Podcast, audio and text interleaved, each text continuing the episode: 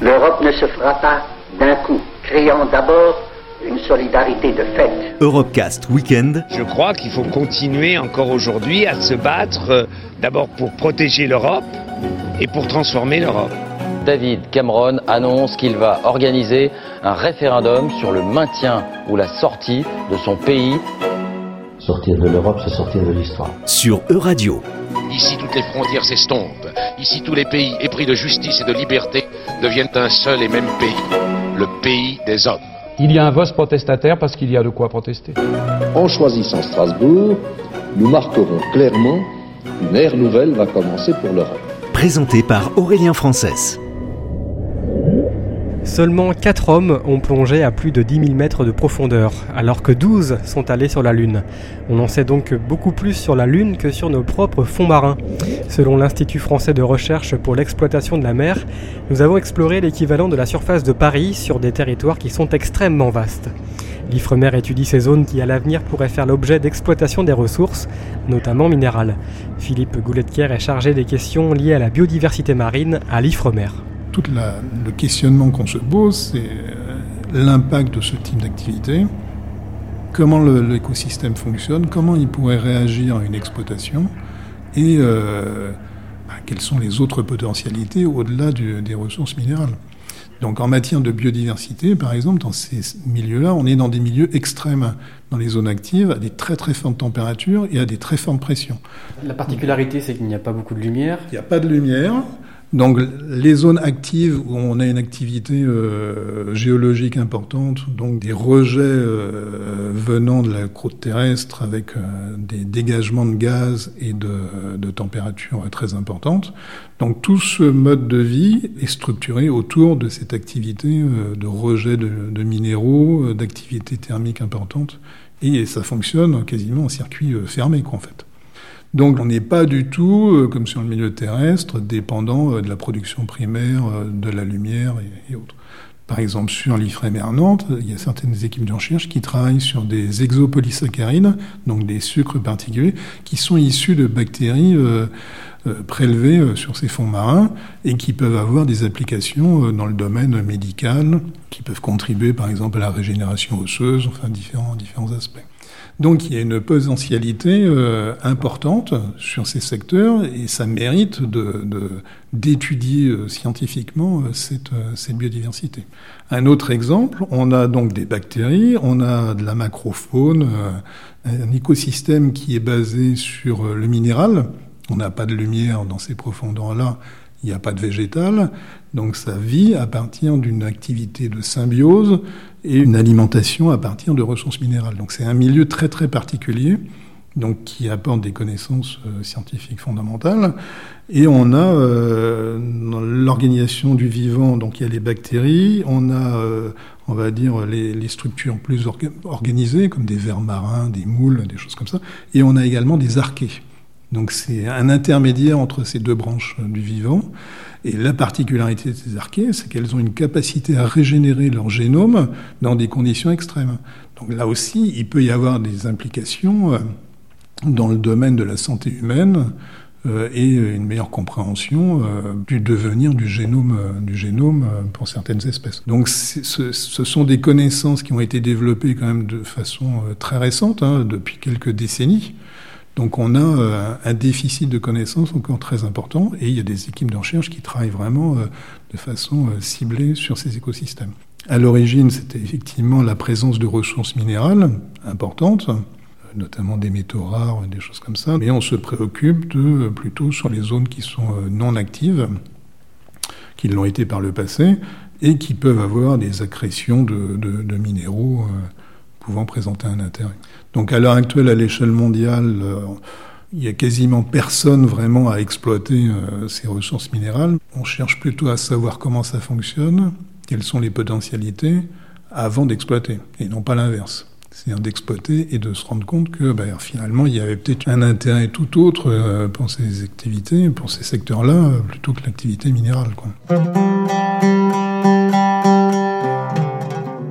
L'hydrolien est considéré comme une énergie d'avenir, propre et renouvelable. Le principe est simple. Les courants de marée sont captés mécaniquement par une hélice, des alternateurs vont ensuite convertir l'énergie mécanique en énergie électrique. En octobre dernier, l'Union européenne a boosté la filière pour les trois prochaines années grâce notamment au projet franco-britannique Tiger et ses 46 millions d'euros. Un projet qui doit démontrer la rentabilité économique de l'hydrolien par une production en masse. Marlène Karnowski est chargée de développement dans un bureau d'ingénierie en océanographie opérationnelle spécialisé dans l'hydrolien. C'est une énergie qui est durable dans le sens où comme d'autres, d'autres sources telles que le vent et le soleil, elle est, elle est inépuisable, elle est aussi euh, non polluante. Un autre avantage qu'on a pu mettre en évidence sur les, euh, les différents projets qui euh, se sont réalisés ces dernières années, c'est que l'environnement n'est vraiment pas impacté par l'hydrolien, donc en particulier la faune et la flore sous-marine ne subissent pas de problématiques particulières liées à l'implantation de ces machines en mer. Parmi les autres avantages, on cite assez souvent celui de la prédictibilité.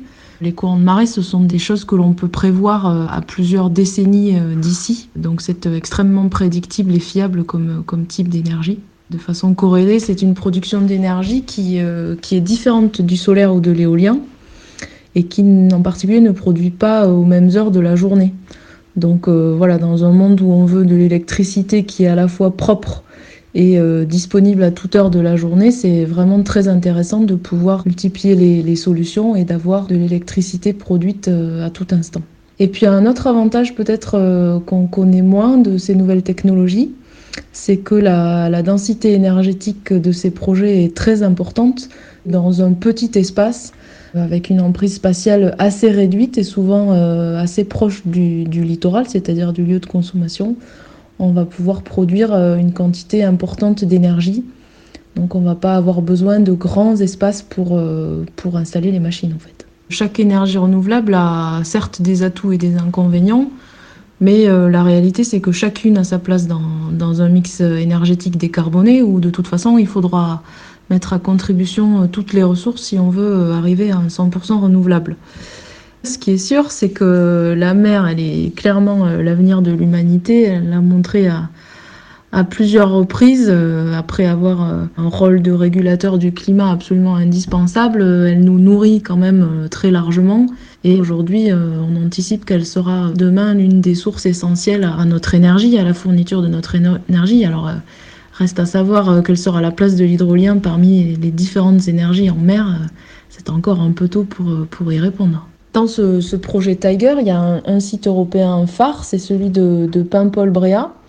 Alors Paimpol, c'est d'abord c'est un site pionnier, c'est l'un des premiers sites qui a été développé, euh, en tout cas en France, depuis 2012. Donc euh, L'Europe est une euh, bonne zone géographique pour euh, développer l'hydrolien, notamment parce que la France et la Grande-Bretagne disposent de gisements euh, très importants. Ces sites européens où développer ces énergies hydroliennes, il y en a plusieurs. Il y en a notamment quatre qu'on peut citer. Donc au large de l'Écosse, du côté des îles Orcades, il y a des gisements très intéressants. C'est le cas également au nord du pays de Galles. Et puis côté français, on, on pense généralement à la zone du rat blanchard euh, dans la Manche, en Normandie, ou bien en Bretagne, dans le, dans golfe du Morbihan. Le, courant de la Jument est aussi un, lieu très intéressant. Ces endroits sont des sites qui combinent en fait des fonds euh, marins et des rétrécissements qui permettent l'accélération des courants de marée et qui en font des endroits euh, propices pour l'implantation d'hydroliennes.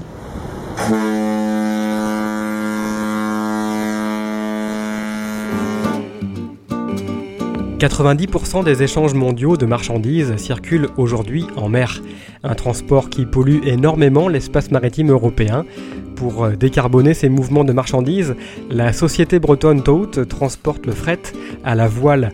Nantes, Lorient, Bordeaux, Cornouailles anglaise, Madère, Portugal, Mexique et depuis peu Colombie, Tout fait du cabotage local et européen pour transporter du café, du chocolat ou encore du vin. Tout ça sur de vieux gréements pour le moment. Guillaume Legrand est le fondateur de Tout toute humilité, mais aussi dans un certain sens du réalisme et de la volonté de porter euh, une option alternative qui permette de, également de regarder l'avenir, le 21e siècle, de façon un peu plus sereine, admettons, euh, en termes de décorrélation du pétrole et des énergies fossiles. Les vieux gréements ne sont pas évidemment euh, la, la solution technologique de l'avenir. Ils ont l'énorme avantage d'exister, d'être là, d'être disponibles et d'avoir, euh, pour certains, la volonté de travailler au fret, ce qui implique aussi euh, une adaptabilité, une souplesse, une volonté de leur part, une vraie motivation. Et donc nous, on est à la recherche de partenariats sur le long terme, de grands bateaux et de lignes régulières. C'est une solution qui peut être économiquement intéressante. On n'est pas en train de dire qu'on est moins cher qu'un camion. Peut-être qu'on est en train de dire que le pétrole n'est pas assez cher, ou euh, peut-être qu'on est en train de dire que justement on est sur une ressource euh, qu'on sait parfaitement finie hein, à moyen terme, dont la dépendance est totale. Hein. Le sang de notre économie est le pétrole, et on n'a aucune alternative pour la moindre décorrélation. La Bretagne a tout intérêt à regarder vers ses côtes. Hein. Elle, peut regarder au sud, à l'ouest, au nord, la Bretagne. Et elle ne regarde comme par hasard que euh, vers l'Est, vers l'Allemagne, le croissant bleu européen, et par les camions euh, qui doivent, euh, entre guillemets, leur permettre d'avoir un transport quasiment gratuit. Alors qu'on sait très bien que ce qui se passe derrière, c'est que finalement on a une agro-industrie qui elle-même n'est pas viable, sans subvention, et qui finalement ne tient que parce qu'elle est capable de, de défendre sa rente, finalement. Est-ce qu'il est impossible de se poser réellement la question, en mettant des spécialistes autour de la table, d'un cargo qui serait pour commencer un petit cargo, qui aurait comme propulsion principale le vent? Faut pas forcément se, tromper de direction, mais il y a plein plein de choses qui sont en train de se passer en ce moment. On est dans une sorte de soupe fondamentale, hein, comme un peu avant le Big Bang. Il y a plein d'acteurs partout en Europe, il y a des initiatives qui arrivent, les gens se cherchent, les gens savent pas tellement où est l'argent là-dedans, mais par contre, euh, on sait fondamentalement qu'il y a des choses qui se passent et des choses qui vont se passer. Je, je ne dis pas que dans trois ans, euh, 15% du transport maritime mondial euh, sera fait à la voile ou avec des technologies alternatives. Il y en a d'autres. Hein. Il y a les Flettner, il y a les rotors, il y a même éventuellement pour l'énergie à bord, euh, bah, les éoliennes, le solaire, etc., euh, qui toutes sont sobres en énergie. Euh, je dis que par exemple, l'objectif de 1% du trafic maritime mondial à l'horizon 2050, admettons, toujours dans le même cadre de l'humilité, du réalisme, etc., est pas inenvisageable dans le, dans le cadre d'une flotte de cargo à voile de petite taille, 150 mètres pour commencer, avec des lignes donc en grand cabotage européen, certainement avec des soutiens, on va dire, institutionnels, par rapport à l'engorgement des routes, etc., parce que là on serait bien face à la route, et avec des lignes transatlantiques sur des produits de luxe, euh, tels que les produits des Antilles euh, qu'on a toujours amenés et qui nous sont extrêmement précieux, tels que du sucre, du chocolat, du café. Il est important de garder à l'esprit euh, le, ce bateau du futur. Euh, comprendre qu'on est dans un contexte qui est paradoxalement assez favorable à ce genre d'initiative. La crise appelant quand même des, réponses. Hein. La crise étant principalement une question, pas forcément un, un cul-de-sac ou une fin ou une chute, c'est peut-être finalement une nécessité de rebond euh, ou une nouvelle option devant nous. Et euh, je pense que c'est aussi finalement inconsciemment dans une majorité de personnes de tous âges, la réflexion sur le long terme ou sur le très long terme d'un monde qui globalement est à la fois énergétiquement, j'allais dire humainement, pas forcément cohérent, on marche sur la tête, essayons de faire des choses qui vont dans le bon sens et qui en plus sont en prise avec la réalité économique des choses. De nombreuses villes côtières et plusieurs dizaines de millions d'Européens subiront la montée des eaux d'ici la fin du siècle si la température moyenne sur Terre augmente de plus de 2 degrés et nous en prenons le chemin. Parmi les solutions proposées, la création d'îles flottantes autosuffisantes destinées à accueillir les réfugiés climatiques. On pense notamment au projet Oceanix développé par un cabinet danois et soutenu par l'ONU. Mais ces projets séduisants sont très coûteux et a priori destinés aux plus favorisés. Denis Lacroix est le directeur scientifique de l'Institut français de recherche pour l'exploitation de la mer. On aboutit à peu près à euh, un coût de 260 000 dollars par habitant sur des villes de l'ordre de 50 000 à, euh, à 2 millions d'habitants. Donc, vous voyez des proportions euh, sensiblement supérieures à ce qui est prévu pour Océanix, qui devrait accueillir que 10 000 habitants dans un premier temps. Donc, si on considère qu'en mer, ça coûte plus cher et qu'il faut augmenter les coûts d'environ 30%, donc euh, le, le coût d'un Océanix serait de l'ordre de 350 000 dollars par personne hébergée. Évidemment, accueillir des réfugiés, ça demande de mobiliser un très grand nombre de ces îles flottantes et euh, les, les, coûts à ce moment-là deviendraient euh, complètement prohibitifs par rapport à ce qu'on pourrait faire à terre. Et il reste de l'espace à terre. Donc euh, on a le sentiment que, ne serait-ce que pour cette bonne raison, et ce n'est pas un rapport de 1 à 2 ou 1 à 3, c'est un rapport beaucoup plus important, hein, de 1 à 10 ou à 20, euh, ça paraît condamné a priori pour des raisons financières déjà le projet. La troisième question concerne euh, le problème de l'accueil justement. Il va falloir réfléchir à une capacité d'accueil en proportion des réfugiés qui se chiffreront dans tous les cas en dizaines voire centaines de millions de personnes. Donc vous voyez bien que si on devait construire des projets de type Océanix, eh bien, il faudrait euh, avoir des milliers d'archipels d'Océanix pour répondre à cette demande. Ce qui poserait évidemment d'autres problèmes euh, compliqués de, d'énergie, d'occupation de l'espace, euh, d'alimentation, de, et puis des, risques qui sont liés à ce type de structure.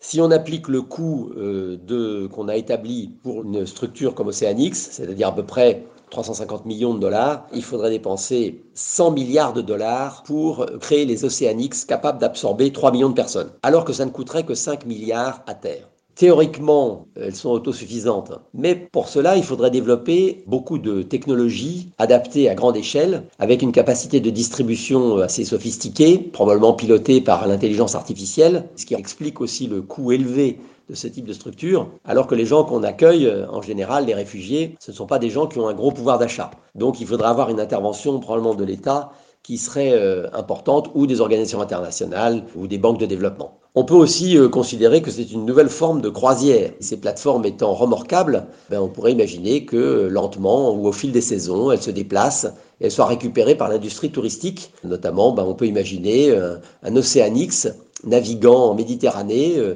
en hiver euh, sur les rives sud de la Méditerranée et en été sur les rives nord. Et donc, euh, évidemment, il y aurait un intérêt économique considérable pour ce genre de choses. On peut aussi imaginer que ça servirait de système de secours, c'est-à-dire en cas d'inondation massive, accidentelle si on peut dire, d'une région, on pourrait évacuer les personnes en leur trouvant un habitat adapté et permettant d'être remorqués ailleurs. Donc je pense qu'il y aurait plutôt une idée de zone de transit permettant d'accueillir des milliers de personnes et de les transporter rapidement. Mais on peut aussi imaginer que des bateaux seraient moins chers et plus pratiques pour le faire. C'était Europecast Weekend. Retrouvez l'intégralité des Europecast sur euradio.fr.